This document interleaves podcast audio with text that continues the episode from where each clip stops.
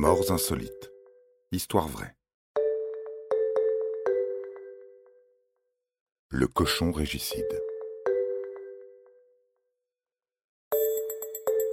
La France a connu beaucoup de rois.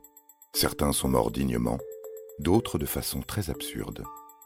En cette année 1131, que pouvait-il arriver au jeune et beau Philippe, fils de Louis VI le Gros, roi de France?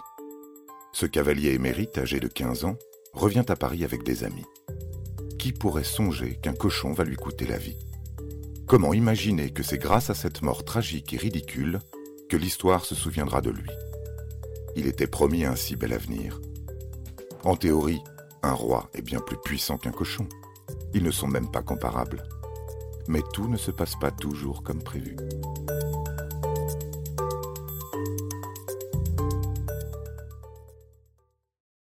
En ce mardi 13 octobre 1131, Philippe, fils aîné du roi Louis VI, chevauche dans les rues tortueuses du vieux Paris. Elles ne sont pas pavées, et on n'a pas encore inventé les poubelles, ni même les égouts.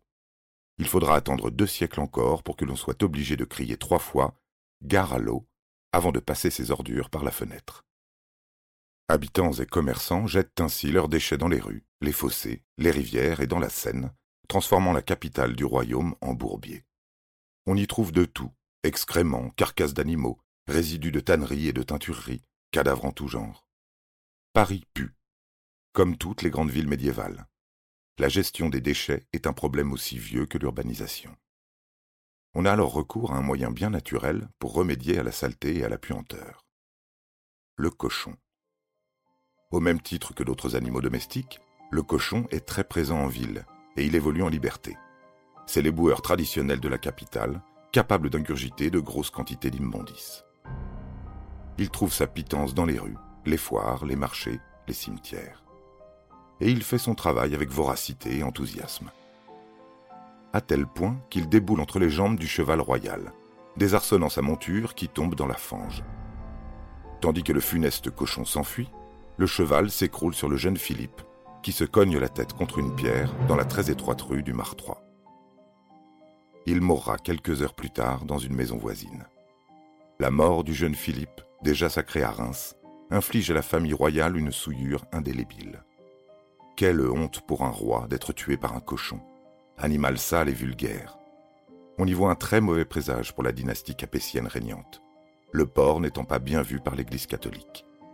Il est considéré comme l'envoyé du diable, car comme lui, il grogne et se vautre dans la boue. La perte est d'autant plus grande que le jeune Philippe a été élevé pour devenir roi. C'est à son frère Louis qu'il reviendra de s'asseoir sur le trône. Louis VII le Pieux voulait devenir moine. Il deviendra roi à cause d'un cochon. Son règne sera l'un des plus longs et des plus malheureux de l'histoire de France. Voilà, vous savez comment un cochon a pu tuer un roi de France. On ne sait rien en revanche du sort du cochon régicide, ni même celui du cheval il est probable qu'ils aient fini plus mal encore que leurs victimes.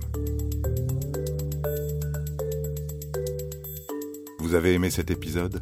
N'hésitez pas à le commenter, à le partager et à le noter. À bientôt pour de nouvelles histoires. Studio Minuit, créateur de podcasts addictifs.